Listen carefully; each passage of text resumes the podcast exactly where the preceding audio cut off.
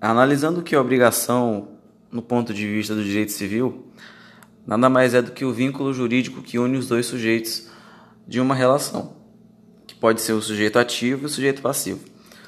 O sujeito ativo ele é o credor, ele é, o, ele é a pessoa que tem o direito a receber uma prestação. E o sujeito passivo é o devedor, que é o que tem a obrigação de realizar uma prestação.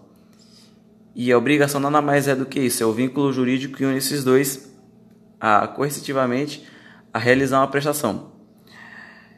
E os sujeitos da relação, como eu falei, o sujeito ativo, o sujeito passivo, e dentro da, da análise sobre o estudo das obrigações, é interessante nós vermos o que é o objeto da obrigação, que é a prestação de dar, fazer ou não fazer alguma coisa, e também análise, analisar que a fonte de toda a fonte das obrigações são os contratos que são realizados entre esses dois sujeitos.